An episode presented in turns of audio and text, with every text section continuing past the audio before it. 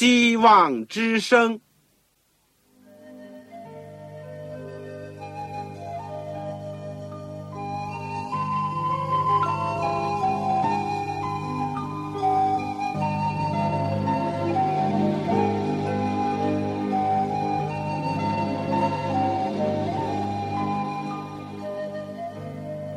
各位听众朋友，各位弟兄姐妹，欢迎您收听信徒培训这个节目。教会的兴旺，不单表现为人数众多，就教友的素质好。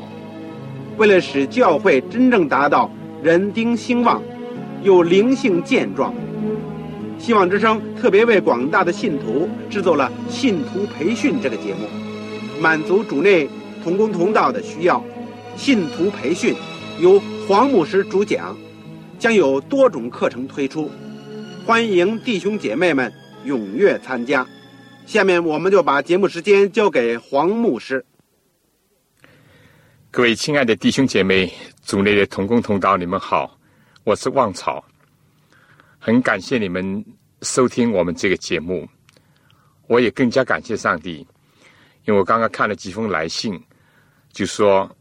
大家对这个节目非常的爱护，而且反应很热烈，有的组织很多的人一起收听，也希望我们能够提供这个讲义以及录音带。我相信，尽管我们人手不足，但是我们放在祷告当中，我们会尽量的满足各位的要求，也会把大家所有的要求呢，我们会记下来，即或是暂时不能满足。我们一旦有了这些，我们一定会寄给您。也希望你们再继续为这个节目祷告，不断的提出你们宝贵的意见。今天我们要讲的题目呢，是末世论的第三课。这经文是在但以理书第七章。我们在学习之前，我们一起祷告。亲爱的父，我们实在是感谢你，我们有机会能够借着空中的电波，和我们组内的弟兄姐妹、我们的同工同道一起学习主的话语，求主耶稣基督做我们的老师，求圣灵能够启迪我们的心，特别让我们看到主话语的奇妙，以及所有这些预言都如同灯照在暗处，要照亮我们的心灵。让我们看到我们自己、我们的教会、我们世界的前景。天父，你帮助我们，恩待我们，常常的能够用你的恩典来托住我们。因为我们生活在这世界上，我们唯有天天的仰赖你。求主与我们同在，祝福你地上的工作。我们这样的祈求、祷告，自己不配，奉靠主耶稣的圣名。阿门。你有圣经的，请翻开《但以理书》第七章。中国话有句叫做“见仁见智”，意思就说呢，不同的人对待某件事物呢，就会有不同的观感。又比如说呢，“情人眼中出西施”，意思就说一个人如果你喜爱他，你就会越看越好看。上帝似乎呢，也检察到人心里的这种规律，而且呢，就利用了这种规律。但以理书第二章对一个异邦的君王尼布贾尼撒来说呢，他看世界的历史和政权呢，就好像一尊高大雄伟、辉煌的人像。可以想象，当尼布贾尼撒考虑到他身后的事情的时候，他目光当中所凝视的只是一个金头。他可能会忽略了，这是一个泥铸的巨人。他可能更加困惑不解，那从天上打下来的石头是意味着什么呢？接着，先知但以理为他解开了这个大象所包含的意义以后，也明白了这世界上的国度有兴衰有更迭，而最终呢，神的国度会要来到。那么。我们现在先来了解一下巴比伦最后一个时期，也就是白沙撒王的时候。他是巴比伦最后一个王。尽管这段历史呢，曾经一度被人怀疑，但现在已经被考古学所证实，确有其人。在白沙撒王元年的时候，大致在公元前五百五十年，或者是稍后一些，先知但以里呢，也见到了一个异象。但这个异象出现的呢，是四个大兽。虽然同样是指着巴比伦、马代波斯、希腊、罗马四大帝国，但在先知的眼中所见，和一般的国王尼布甲尼撒所看的呢，截然不同。但以里所见到的是四个没有理性的兽，奉行的是弱肉强食，所表现的是动物的本能，而且四个兽呢。都是食肉类的动物，它们虽然强大，但都是凶暴残忍。这就是我们今天所要研究的《但以理书》第四章第一个部分，关于四个大兽的意象。如果我们说这只是《但以理书》第二章的一个简单的重复呢？我想这不是写圣经的目的。在这里呢，出现了一个新的角色，是第二章里面所没有提述的，那就是从第四个兽里面呢，兴起了一个强大的势力，它的名字呢，却是一个小角。我们所要研究的第二部分内容，它是第七章里面，也是使得大义里所特别惊讶的，要求天使为他解释的。这就是关于小脚的问题，而第三部分的内容呢，是相应于第二章所提到的大石头，但却从另外一个景象来描述上帝的国度什么时候来到，来到之前呢，有些什么事情要发生，来到了以后呢，又如何？可以说，这就是《代理书》第七章的三个主要的内容。我们现在要顺着这个次序呢。对这三部分呢，做一个简单的研究。第一部分就是关于四个大兽。四个大兽呢，是指着四个大帝国。但以理书第七章第一节开始到第七节是这样讲：巴比伦王百沙撒元年，但以理在床上做梦，见了脑中的意象，就记录这梦，述说其中的大意。但以理说：“我夜里见异象，看见天的四风陡起，挂在大海之上，有四个大兽从海中上来，形状各有不同。头一个像狮子有鹰的翅膀。我正观看的时候，兽的翅膀被拔去，兽从地上得立起来，用两脚站立，像人一样，又得了人心。”又有一兽如熊，就是第二兽，旁夸而坐，口齿内含着三根肋骨。有吩咐这兽的说：“起来吞吃多肉。”此后我观看，又有一兽如豹，背上有鸟的四个翅膀。这兽有四个头，又得了全病。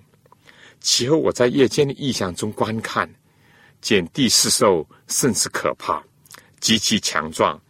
大有力量，有大铁牙，吞吃嚼碎所剩下的，用脚践踏。这兽与前三兽大不相同，头有十角。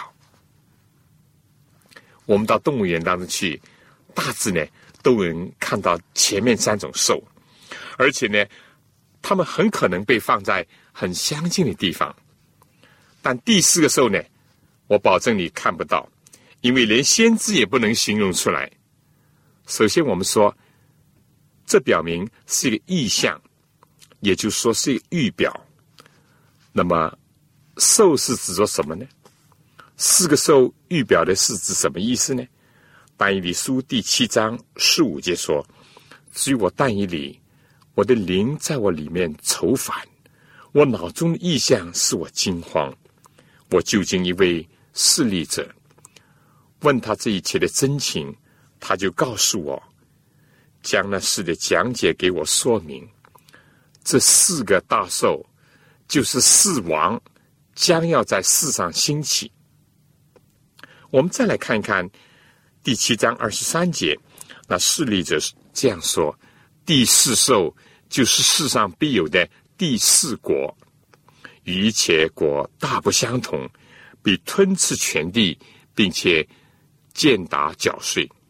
所以很清楚的，兽是指着世界上的王，或者是政权，或者是国度，而四个兽呢，在这里清楚的指明是四个大国，也就是相应于第二章的金头、凝胸、铜腰、铁腿。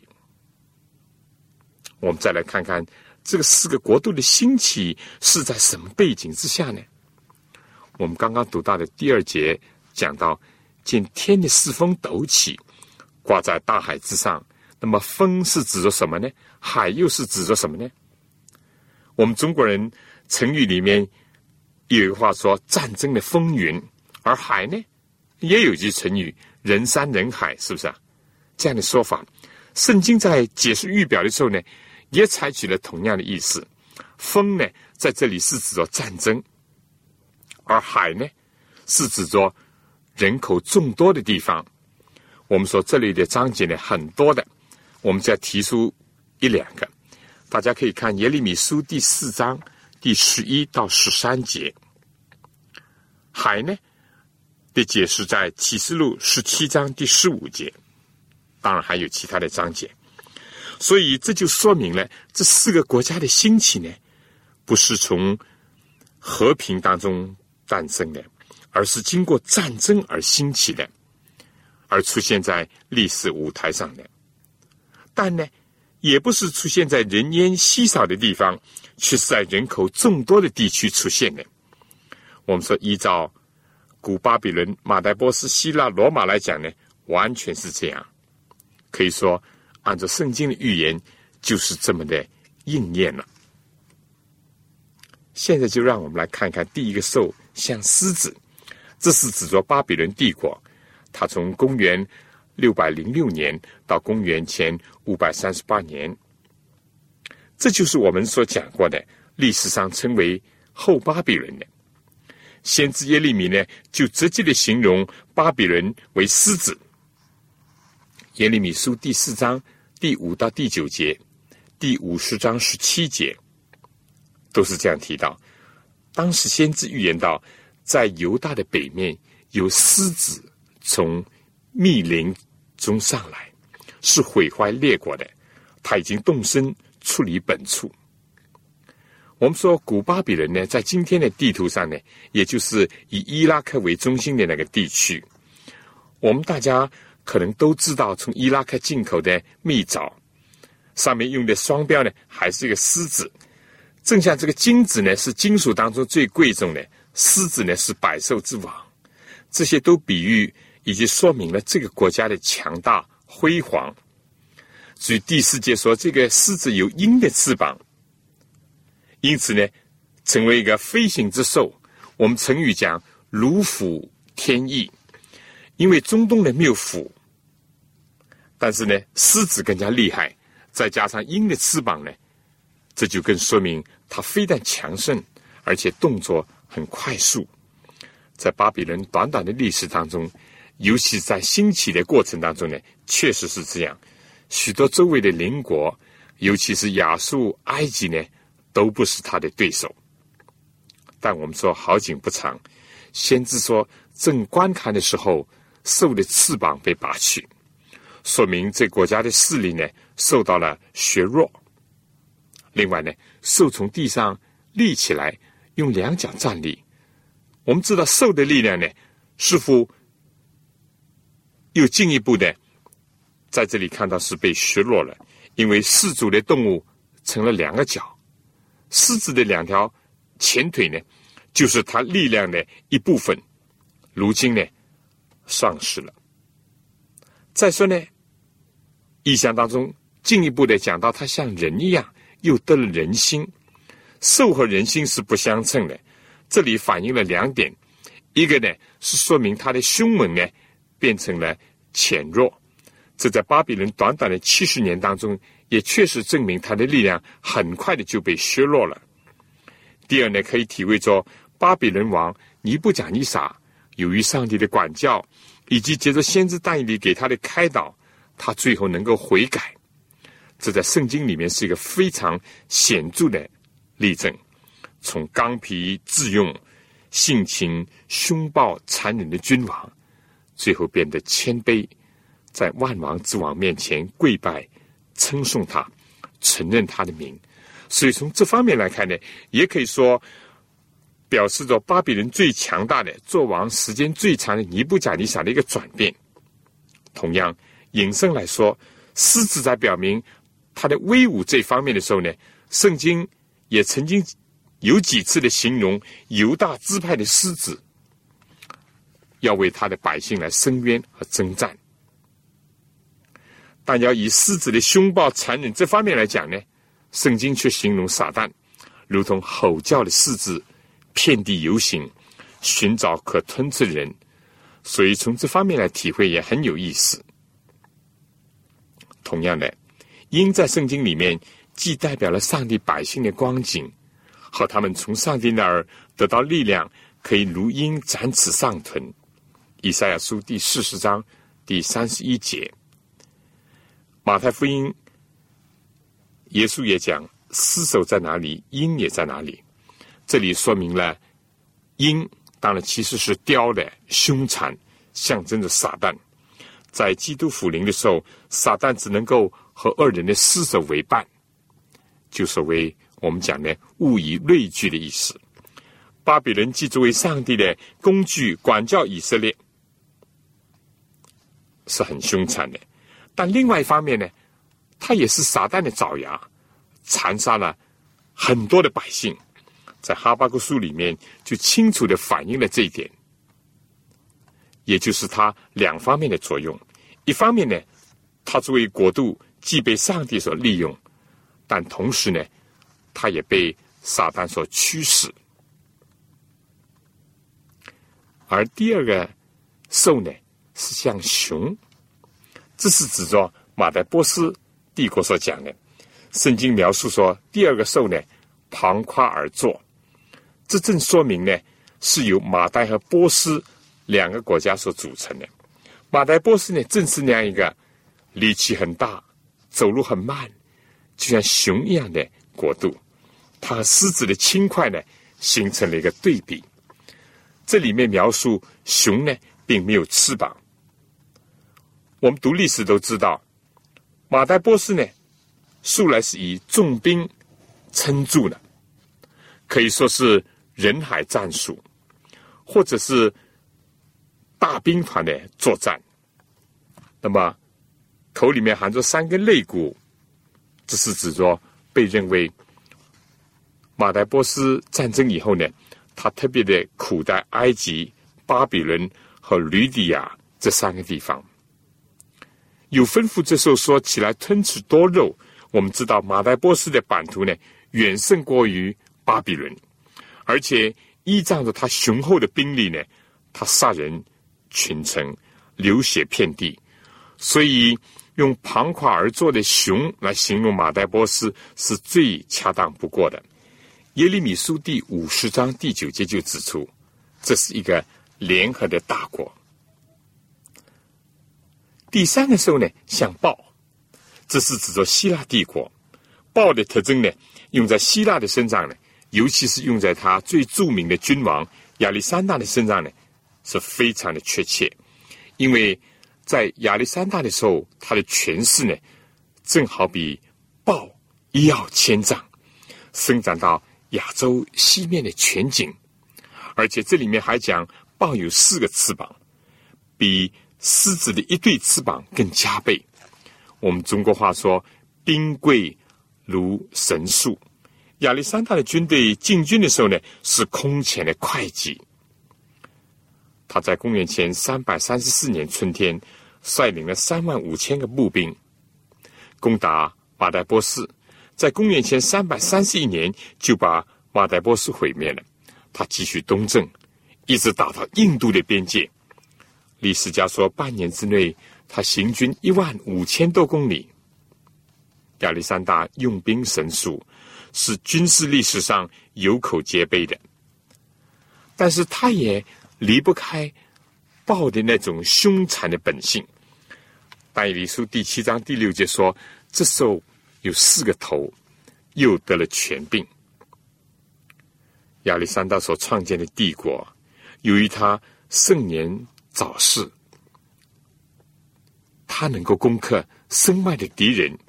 却不能制服他内心的敌人。终于因为追求好色、酗酒，在远征印度的时候呢，就死于热病。他死的时候只有三十三岁。大太子呢太小不能接位，结果他的国度呢就四分五裂。希腊本来有三十六个省，每一个省呢都有个总督。他死了以后，就军阀割据。经过十五年的混战，结果就分裂成四个国度。他的部下克散德在西边就得了希腊和马其顿，利西马克在北边就得了小亚细亚和塔雷斯，多利曼在南边就得了埃及和迦南，西卢库在东边就得了巴比伦和亚述利亚。这就成了四马分肥呀，四个巨头。这也就应验了圣经所想的，这个豹有四个头。现在就来到了第四个兽像，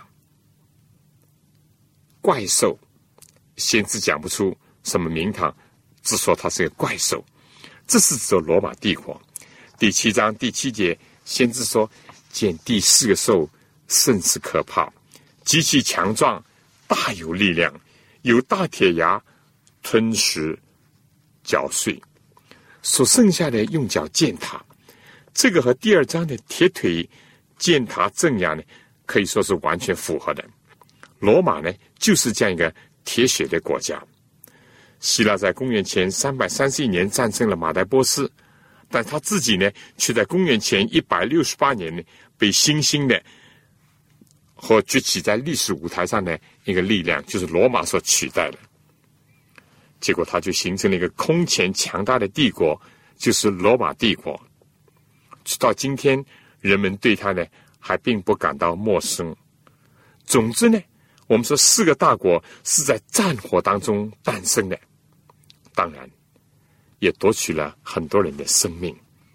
而唯有基督的国度是以爱为旗帜，以公义为国度的根基。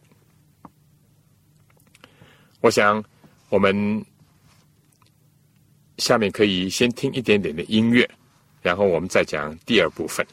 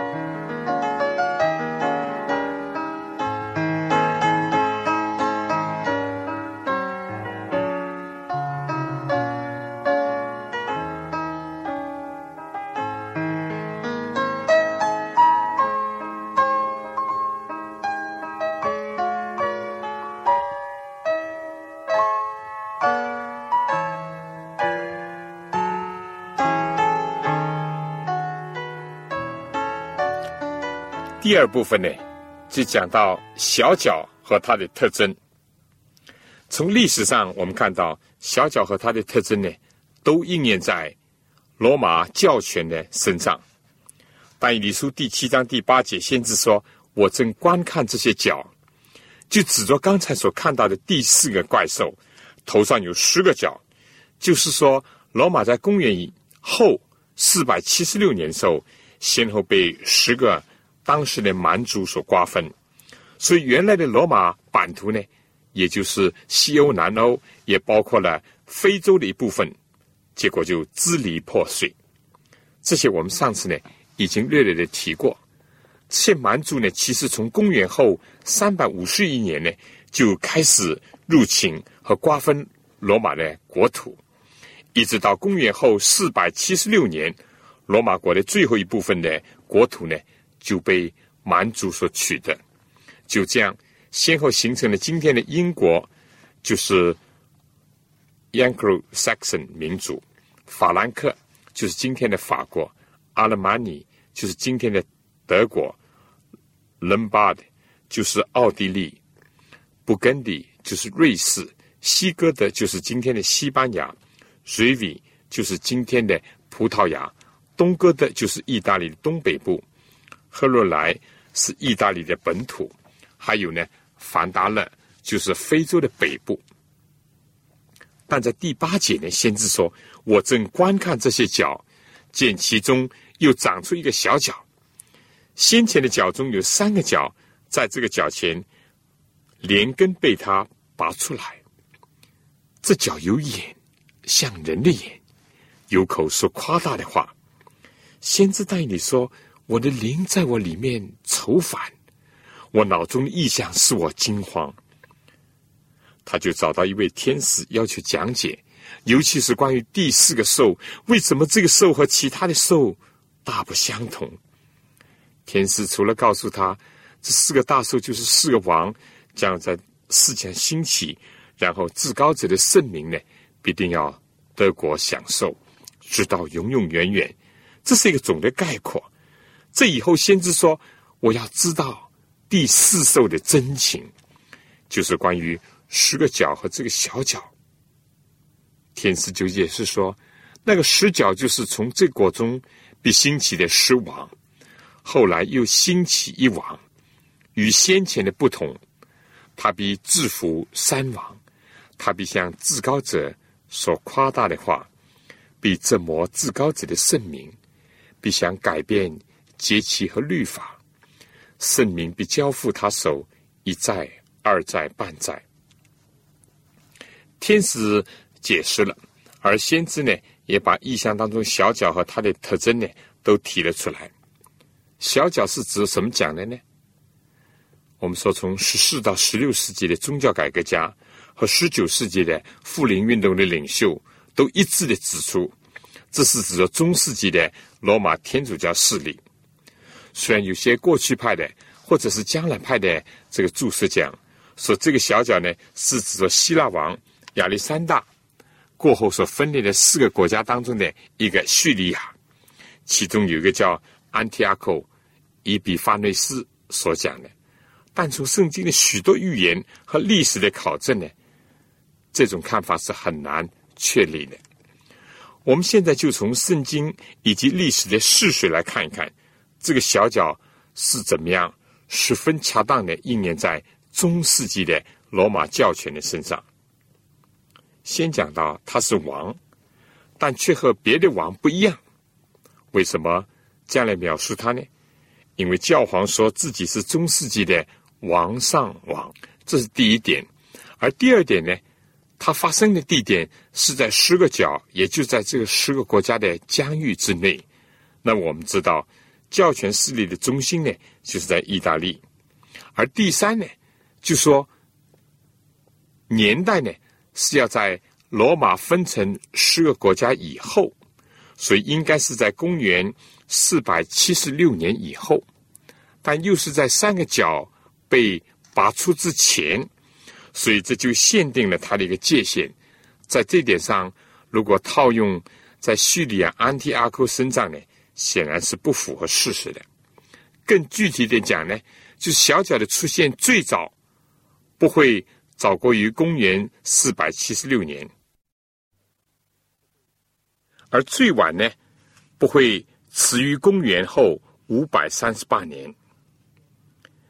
而第四点呢，圣经说又长起了一个小角，这很清楚的表明，这小角是渐渐的成为强大的。如果我们研究教权的发展史，就知道确实如此。小角是由小到大的。第五个特征是，它的权势要高过一切别的国，没有任何一个国家哪怕是叙利亚王安提阿口，只不过是统治小小的一部分的罗马的国土，但唯有教王的权势，在中世纪是最强大、最旺盛的。第六个特点呢，是这个国呢要拔去先前的三个角。我们从历史上看到，从罗马帝国分裂成的十个国家当中呢，其中有三个族，他们当时呢是接受叫阿利乌斯派的一种教义。这个教派呢被认为是异端。结果，这个三个族呢，就妨碍了罗马教皇的兴起。在这种情况下，罗马主教就驱使这个三个族呢彼此交战。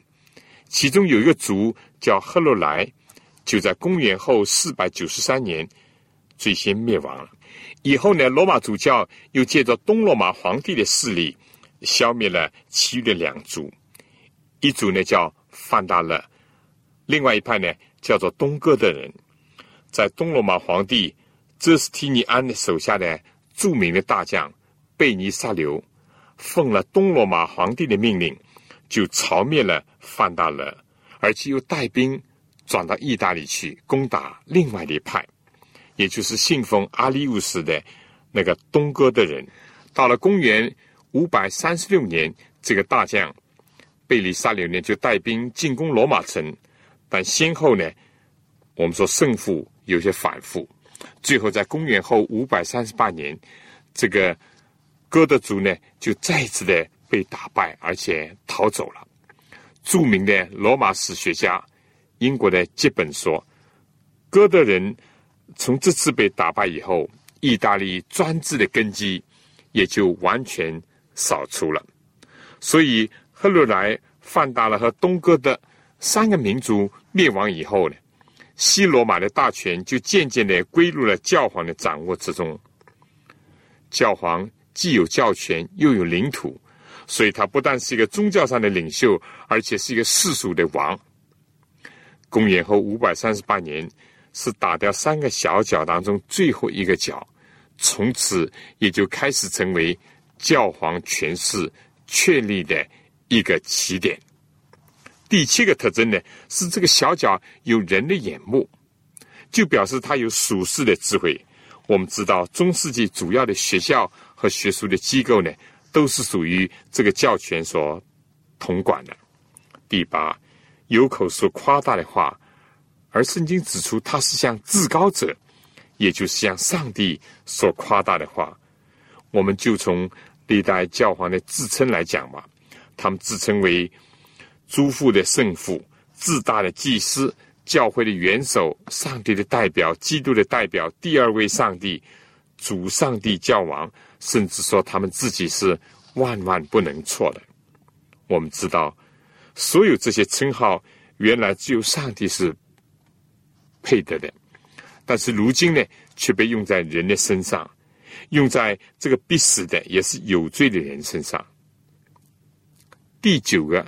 特征呢？圣经讲到，小脚呢，不要折磨至高者的圣名，而且逼迫圣名的时间呢，是一载、二载、半载，也就三年半，或者是说四十二个月，或者也可以说是一千二百六十天。按照圣经预言的解释法呢，一天等于一年。民数记十四章第三十四节，以西结书第四章第六节。都提到了这种计算的方法。圣经对小脚逼迫圣明的预言呢，恰好符合了教会历史这个黑暗的一页。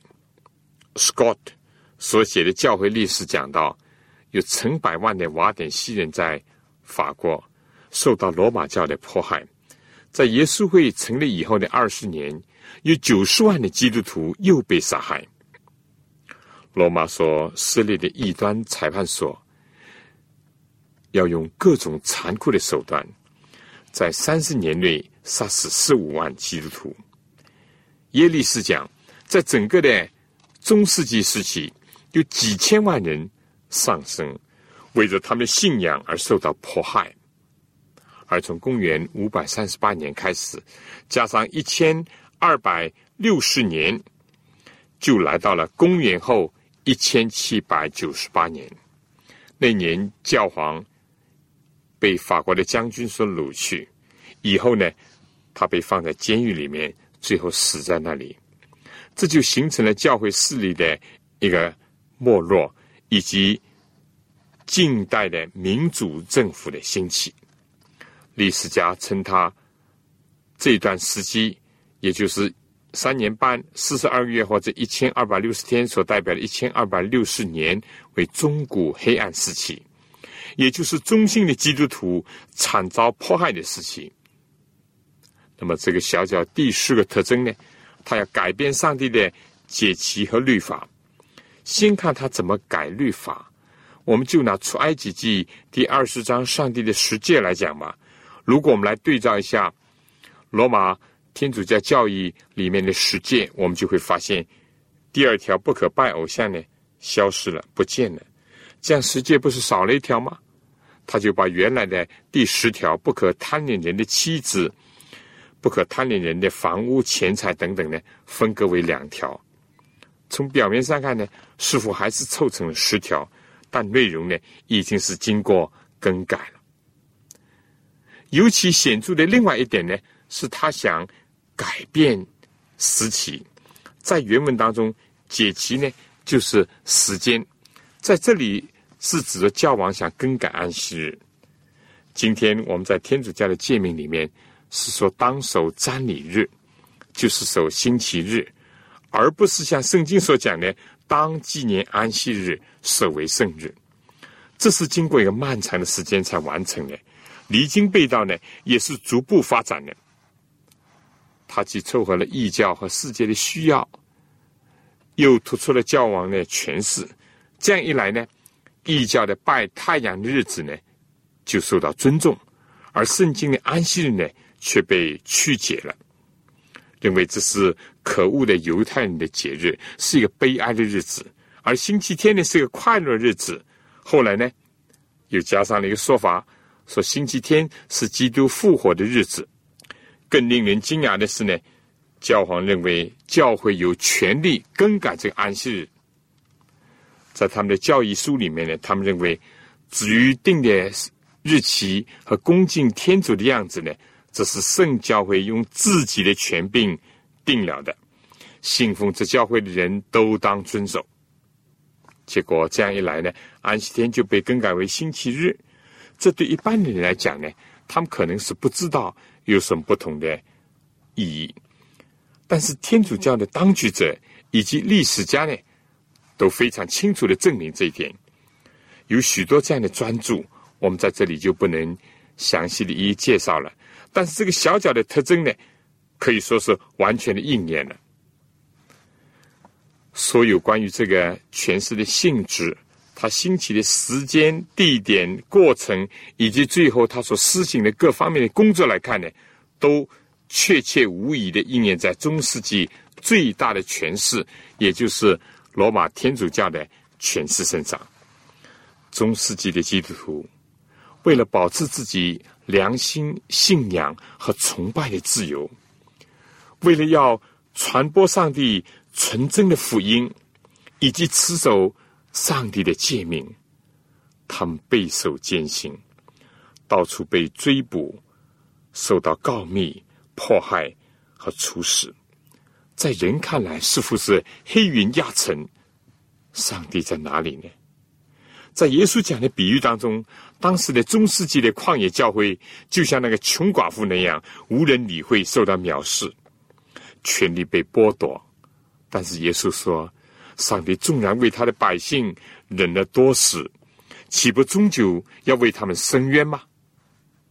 在上帝的百姓遭受苦难的时候，正像圣经所讲，上帝也和他们同受苦难。历史家。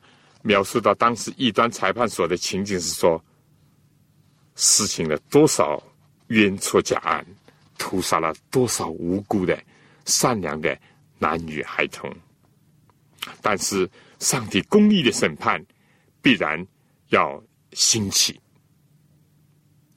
我想下面听点音乐以后，我们再讲第三部分。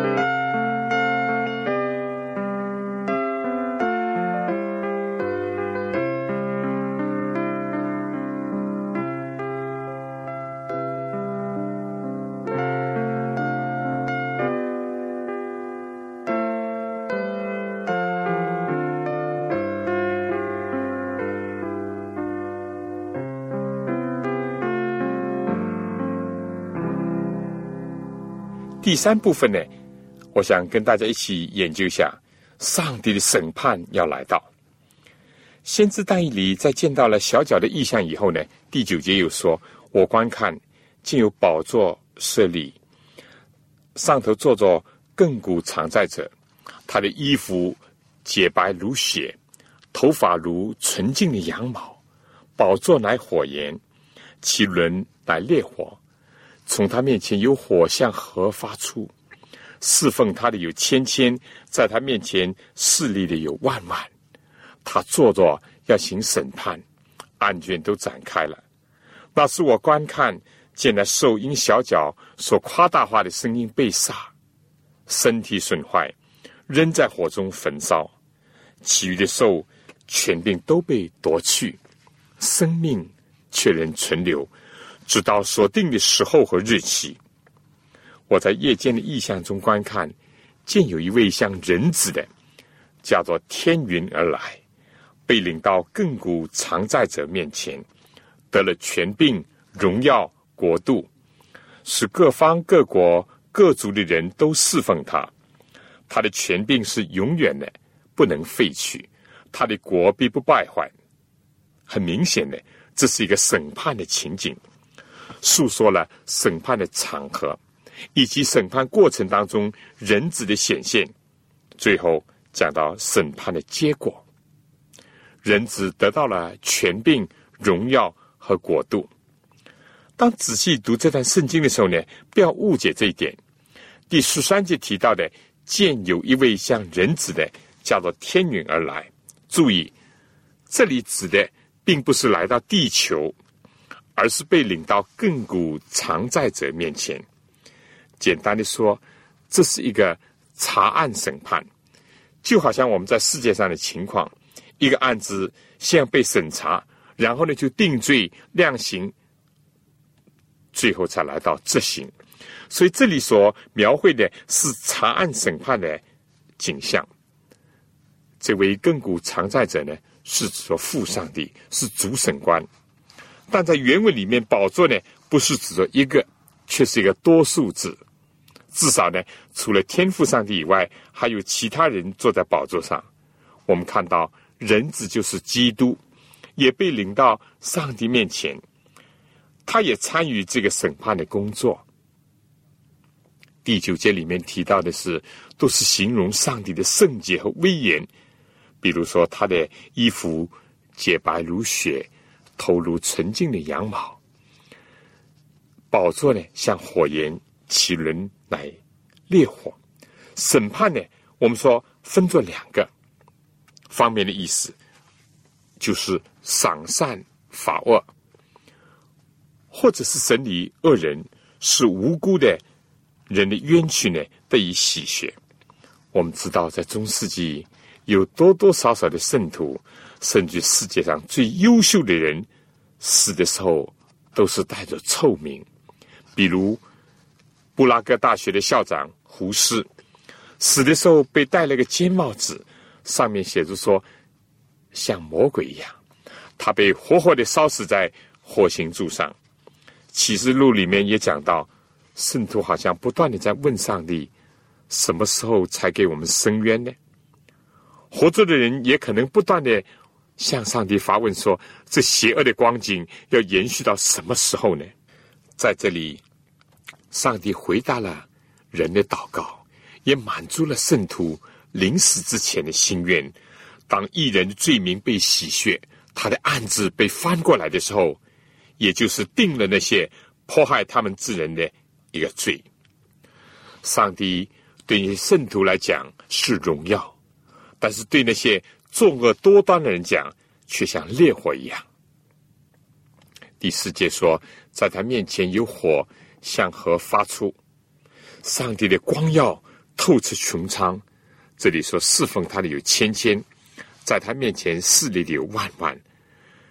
上帝坐着要行审判，案卷都展开了。明显的，这场审判不但有主审、陪审，而且有见证和记录。千千万万执行上帝命令的天使就是见证人，他们在世界上记录了艺人的言行，他们所受的痛苦，同时也检查了所有恶人的作为。所以在人看不见的幕后，有那服役之灵的天使忙碌的在工作。但愿人的眼睛能够看到这一幕。对上帝的儿女来讲，有上帝的天使在保护，有上帝的使者在监察，他们应当更加的仰望上帝，依靠他全能的膀臂。而对作恶的人来讲，我们知道，在暗中有天使监察他们一切在隐蔽的黑夜所做的，或者是他们在暗中所说的私房话，或者是一些他们认为。人不知鬼不觉的事情，其实所有这些都逃不过天使的圣目和他们的记录。越到近代，我们对审判所用的工具和光景就有更加确切的了解。这就是既有证人也有记录。圣经讲，在天上有生命册，我们大家可以参考《路加福音》第十章十九节、二十节，《启示录》第三章第五节。但以理书十二章第一节，希伯来书十二章第二十三节等等。除此之外呢，还有记录册，要记录艺人的交谈。马拉基书第三章十六节，也记录人平时所讲的闲话。将来在审判的时候呢，句句要供出来。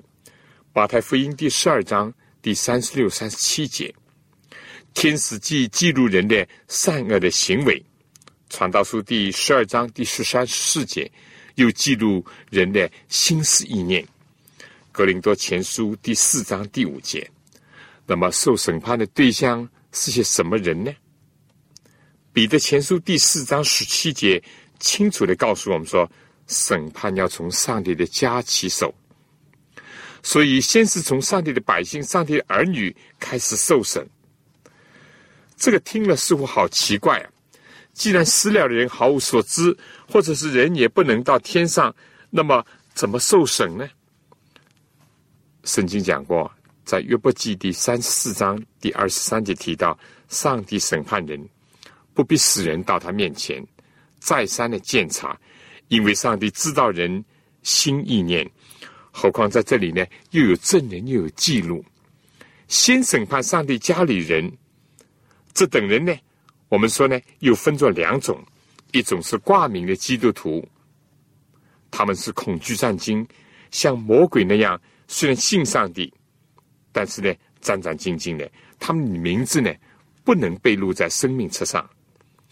或者也包括那些一度相信基督，后来又弃绝他，而且又不再重新回头和不再悔改的人，他们的名字呢，也不能被保留。更加有一些是虚假的。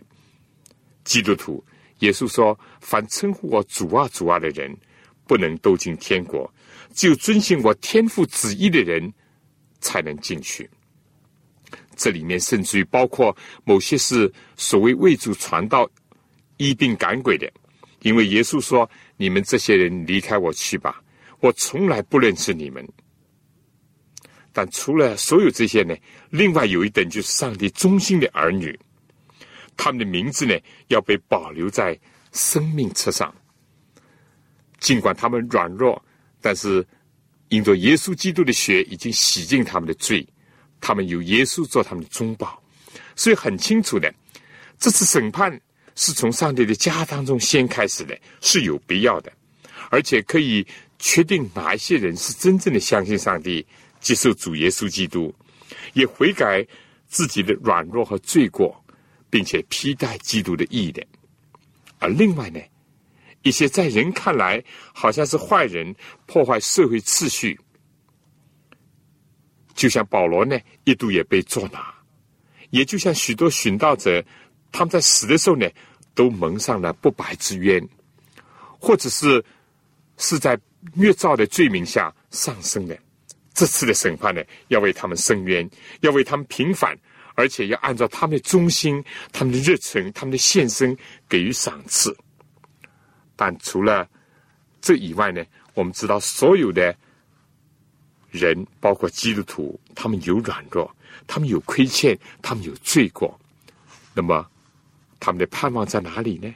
那就是在我们所读到的经文提到的，有一位像人子的被领到这位主审者的面前，主耶稣基督要承认他们，要接受他们，要替他们求情，做他们的中保，要为他们献上他自己的血，来遮盖他们的罪过，要用他的义要覆盖在他们的身上。这就是基督徒虽然也要受审，但他们可以得着安慰。得到保障，因为他们有一位升上高天的自大的祭司，他并非不能体恤他们的软弱。基督乃是做我们的中保，他提示了陪审的天使呢，要主持公义。但是呢，耶稣基督又是我们的大祭司，他是慈悲为怀，接受我们的认罪忏悔。用他的牺牲来代替我们，用他的血来涂抹我们的罪污，这就是这次参审判的要点。那么审判结束以后呢，人子就是要脱下他祭司的衣袍，他要得着国度、权柄和荣耀，然后呢，他就要回到这个地球上了，他要迎接所有经过查案审判、名字记录在生命册上。罪恶已经结着认罪悔改，结着基督的宝血和他的意义被涂抹、被遮盖的人，把他们接到天上，就像希伯来书第十一章第七节所讲的，挪亚因着信，既蒙上帝的指示，他未见的事，就动了敬畏的心，预备了一只方舟，使他全家得救。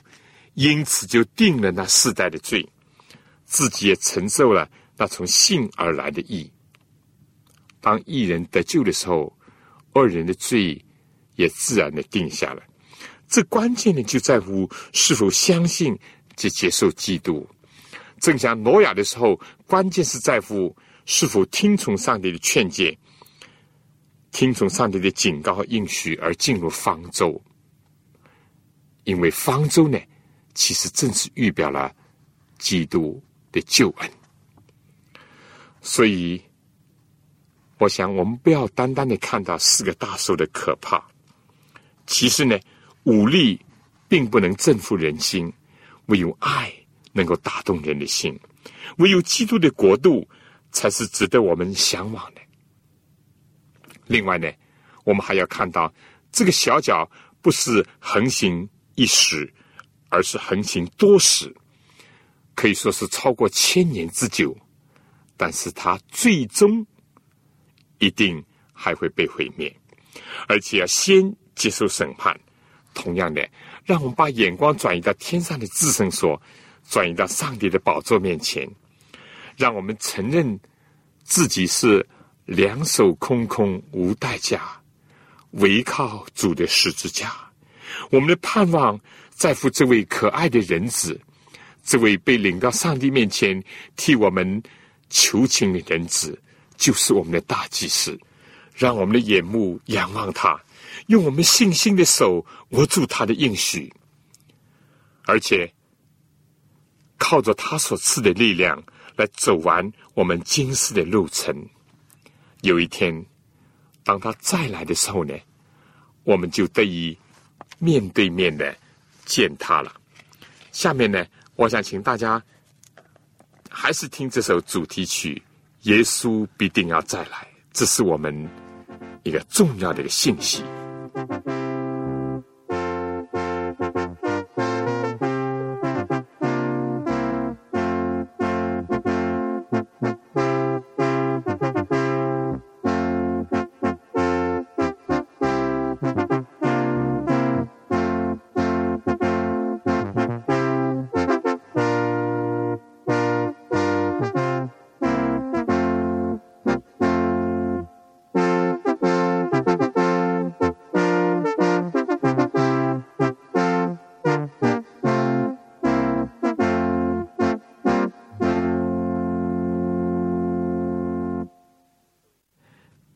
各位亲爱的听众朋友、弟兄姐妹，我们今天呢讲解了《但以理书》第七章，主要只是讲了三个部分的内容，一个是讲到四个大兽，